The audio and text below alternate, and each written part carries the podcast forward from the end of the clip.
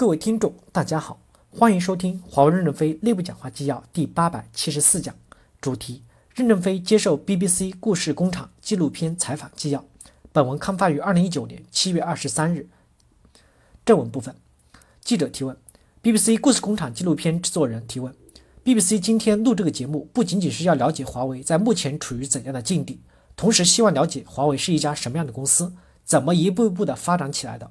成功的原因有哪些？所以我会把历史不断的往前推。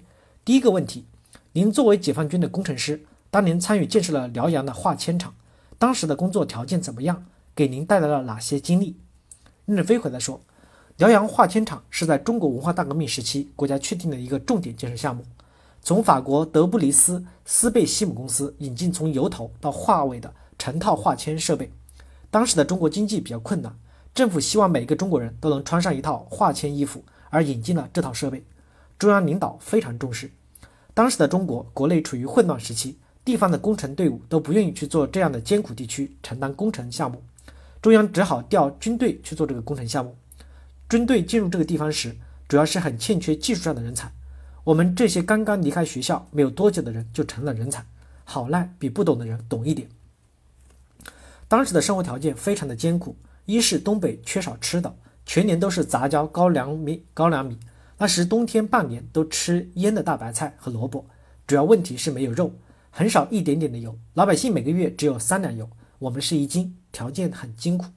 二是几万部队突然进入了荒山野岭，没有了房子住，所以要搭一些简易的房子。那时候不像现在搭简易的房子这么容易，那时候很难。冬天的地基没有做得很好，房子沉降开裂。冷风可以进去，生活很艰苦。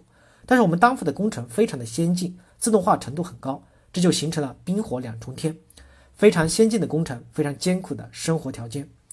那时的中国不太重视文化教育，文化大革命中已经把教育搞乱了。唯有在辽化这个地方，从中央领导到省市各级领导都号召我们读书学习，因为不学习就搞不懂先进的设备如何工程安装，如何调试好仪器，完成生产。在文化大革命时期，我们感到这像沙漠中的绿洲一样，有学习的机会，再苦也不觉得苦，我们觉得还挺幸福。但是看技术的书，在这儿不算犯错误是不容易的。记者提问：您研制成功空气压力天平这个发明所说的知识，是你在辽阳时通过读书获得的，还是从其他地方获取的？任正非回来说：这种设备法国是有的，我们有专家在法国看见过，他给我描述了这个仪器大概是什么样子。于是我先从数学来推导整个仪器的结构，包括一些微偏微分的方程。我曾去请教过东北大学的李十九教授，请教我的数学推导是否正确，有没有可能成功。这位数学教授给予了肯定，认为能成功。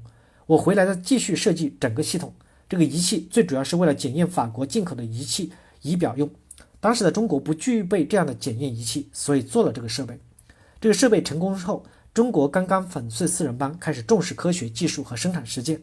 我个人认为，我的发明只是一个小发明，谈不上多么的重大。但是因为当时没有别的人发明，国家就把我那时的小发明捧成了大发明，给了大英雄的荣誉称号。记者提问：是否您在辽阳的经历促使您在四十四岁时创立了华为？任正非回答说：四十四岁创建华为的时候，我是没有任何经验的，是盲目下水的。我们离开军队以后，走入市场经济，非常的不适应。我们和西方退役军人走入市场经济还有很大的区别，因为西方的军队虽然不完全是市场经济化，但社会是市场经济化，他们耳濡目染都会知道什么叫市场经济，因此他们从军队退役到企业去工作有一定的适应性。我们完全是不适应的，因为我们是从计划经济出来的，军队一分钱都不能赚，都是老老实实的。